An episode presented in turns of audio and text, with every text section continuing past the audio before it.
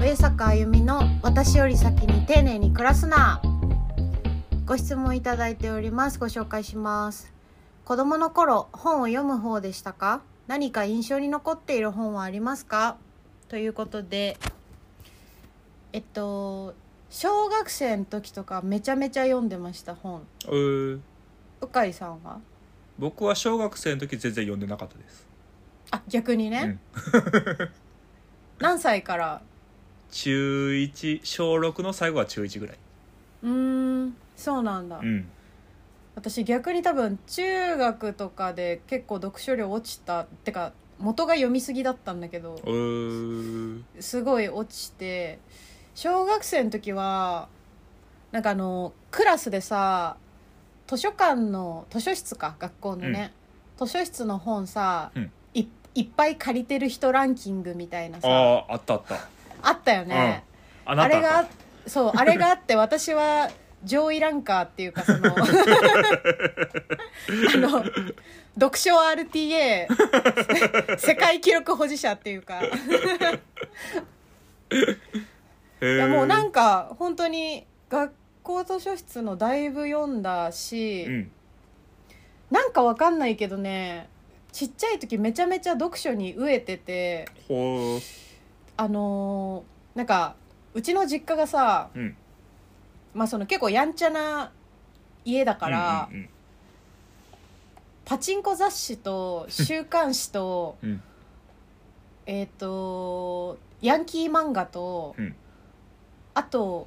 母親の趣味の司馬遼太郎しかなかったの ね全てのう本んがすごいな王道を行くなでしょでしょそれでああとあれだわあとなんかさコンビニのさ入り口で売ってる さ本当にあったご近所トラブルみたいなはいはいさはい分厚い分厚い漫はい画妙に分厚いやつね妙に分厚いやつとかしかなくて、うんなんかものすごい多分活字に飢えてたからなんか国語の教科書とかうん全部読んじゃってて便覧とかへえで読むものがなくなって家で国語辞典読んだりとかしててうん 超文学小学生やんそうだねその後全然読まなくなったんですけ どいやなったんですけど、うんだから子供のこの質問に答えると子供の頃はあのめちゃめちゃ読んでたなんか私、小学生の時振動扱いされててさ周りかへらーなんか通信簿の成績が学校で一番良かったの、うんで体育以外全部5みたいなほう感じだったんよすごいえそうでなんかなんでみんなは100点取れないのかわからないみたいな天才のセリフやでしょ でしょそうまあでも勉強自体は別に全然好きじゃなかったんで普通に中学行ってめちゃめちゃ成績落ちましたけど、うんあの 落ちましたけどまあなんか多分活字読むの好きだったんだよね子供の時に。どんな本読んでたんですかえー、でもね小学生だからもう何絵本から児童文学うんとかあとなんか小学何年生の読み物みたいなうんうんなんかお話がまとまってる子供向けの冊子みたいのがあっうて、んうんうんで小学3年生の時に小学6年生の読み物を読んうでんたおおしんど振動でしょ振動エピそ うそうそうそうそうだからねめっちゃ読んだんだけど、うん実はあんまり記憶に残ってるのってそんななくてほほほほほほそうで明確に覚えてるのはあれかなあの私さくらももこ大好きなんですけうど、んうんうんうん多分初めて彼女のエッセイを読んだのが小学生の時で、うんですごいなんかこんなこと書いていいんだっていうのがあったんだよね。その私の場合さ、あのー家にさまあ子供が読むような本が全くない状況だった からあのもう学校図書館しかさほぼなかったから、うんそこに置いてあるのってこうなんていうのかな正しい本しかないじゃん基本うんまあそうですがね学校のさ図書室ってうんそんな尖った本置かないから、で初めて多分あれ蔦屋学園通り店で母親に買ってもらったんだと思うんだけどうんさくらももこのエッセイを読んだ時に、うんあのちびまる子ちゃんとか見てると分かると思うんですけど普通にさ性格があんま良くないじゃんまるちゃんって そうだね普通にさ意地悪じゃんなんか。うんうんだったりあの生臭というかね、うんこうずっとダラダラしてみたいなこととかがよく書かれてるけどなんかだから正しくない文章を読んだのが初めてだったと思うんだよねあの時ああーはははははははっていうか清清廉潔白じゃないという かその正しくないわけじゃないさくらももこは、うんいつだって正しいけど、うんなんかそういうなんかダメでも面白いよねとか、うんそういうことに触れたのが多分初めてあの時で。でもうさくらももこの DNA はあの時ものすごい強く多分私の中 にあって刺さったよねそうめっちゃ刺さっててへーやっぱもう憧れの人の一人ですけど今もねうんすごい自分がなんか私正直作家になるまであんまり文章を書いた時なくて。うんうん学校の宿題以外でないんだけどエッセイとか頼まれてわーっつって書いた時に、うんなんかすごい 桜桃子イズムを感じた ね自分の中にあの時こんなに好きだったんだ私桜桃子のことがってうーん思ったおー面白いねそうでこの間桜桃子店行ったんですよ、はいはいはいはいはい今もまだやってんのかな日本のどっかでやってるんですけど好きなんで見に行ったら彼女が一番最初に書いたエッセイっていうのが、うん水虫の話なんですよほうなんか桃の缶詰に入ってるやつだと思うんだけうんうんうどん、あのーなんか家族が水虫になってそれが移って何とかして治そうとする話で なんか私がうんことか書いちゃうのなんかこの辺から来てるなあーなるほどね水水虫を治すだけのことをこんなに書いていいんだってうんうんうん多分思ったんだろうねはういんそれはすごい覚えてるな絵本とか他の本もめっちゃ読んだけどなんかこれっていうのは多分言われたら大体知ってると思うけどうんあんまないかも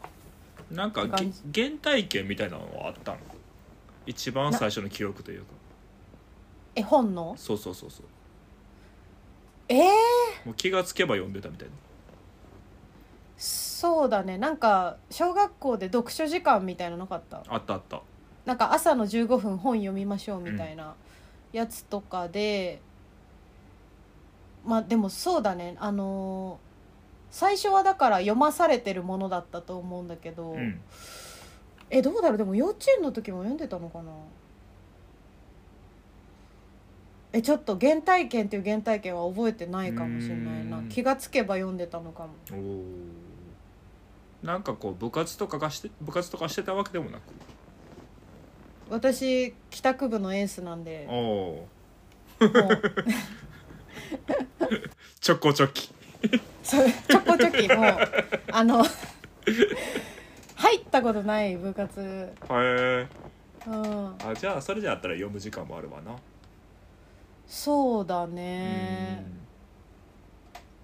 えー、どうなんだろう鵜飼さんはあったの原体験的な僕は本当にねあのー成績オール2ぐらいなんですよ 本当に勉強ができなくてななんかごめん な、今でもちょっとそういう節あるんやけどうん、多分なんか今で言うとその注意あの注意が散漫になるというか、はいはいはなんいかじっとしてられへんというかまあなんか多動傾向ってそうやつだそようそうそねうそうあの子供によくあるそれがすごい地味に多分出ててうんうん教あの教託にはいんねんけど先生に何言ってること何一つ分からへんみたいうなんなんかそのままぼんやりやっててうんでそれの流れで本も読めへんくて、うんじっとしないといけないからねそうそうそうそうそうそうだけどある時急になんか小6の最後ぐらいの時にうんなんか小説を自分で買ってうんで読んだらなんかむちゃくちゃ面白くてうんで、えーそっから急にハマったって感じえそれタイトル覚えてるそそれ芥川のカッパっ